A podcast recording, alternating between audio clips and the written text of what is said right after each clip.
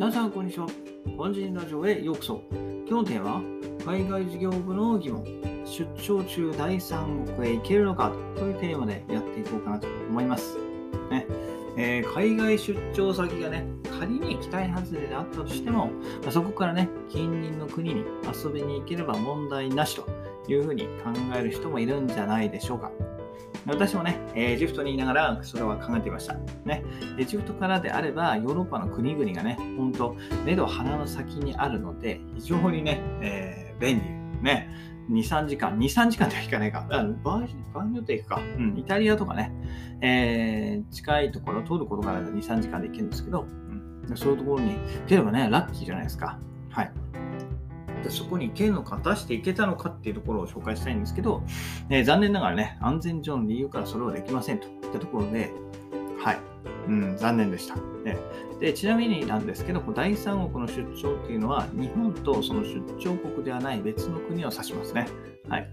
え私の場合、日本からエジプトへ出張してたんで、えそれ以外の国ですね。イギリスとかフランス、ドイツ、はい、などが、ま第三国に当たります。はい。ね、本来であればね、日本から行かなくちゃいけないところではありますけど、エジプトから行けばね、えー、距離も近いので、金銭的なハードルも下がるし、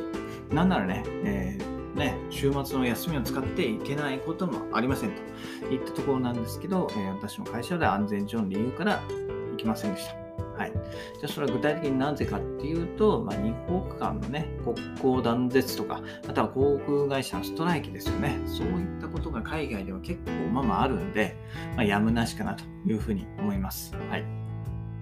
ね、国家同士、表向きはね、平成を装っていても、いつどうなるかは分かりません。はいねえー、私がね、実際エジプトにいた時も、エジプトとのカタールの国交が断絶したりね、えー、ブリティッシュエアーのストライキがあったりで、結構ね、あの、あれに飛行機が飛ばないなんていう日があったんですよ。はい。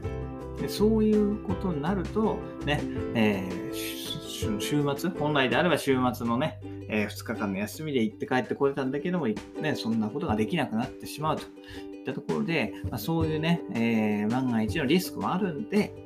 えー、私の会社では NG でした。はい。でこれはね、やっぱ結構ね、日本に行ってはあんまり気がつかないけど、結構海外に行くと残ることなんですよね。その飛行機がね、国際線といえる飛行機がキャンセルになったりとか、ね、ストライキがあったり、国交断絶といったところでね、えー、すぐ飛行機が飛ばなくなっちゃうんで、そうなるとなかなか帰ってこれなくなっちゃうんで、まあ、やむなしかなといったところですね。はい。なので、そんなね、えー、第三国の出張を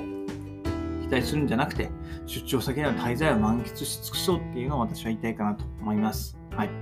ね。仮にね、その出張先が残念だったとしても、ね、国広いじゃないですか。エジプトものすごく広かったんで、ね、例えばカイロは NG でも、えー、アレクサンドリアとかね、はい。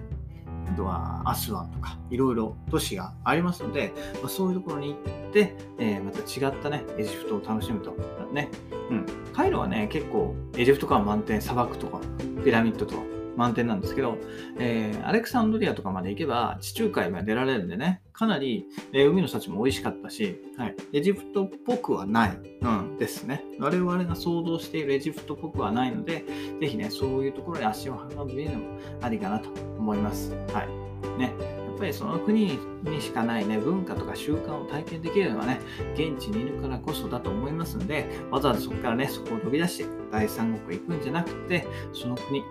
出張先を存分に満喫するのは、えー、一つのね、はい、楽しみなんじゃないかなと思いますので、そうやってね、えー、海外出張楽しみで見てはいかがでしょうかといったところで、今日はね、海外事業部の疑問ということで、出張中第三国へ行けるのかというテーマでお話しさせていただきました。それではまた明日、バイバイ !Have a nice day!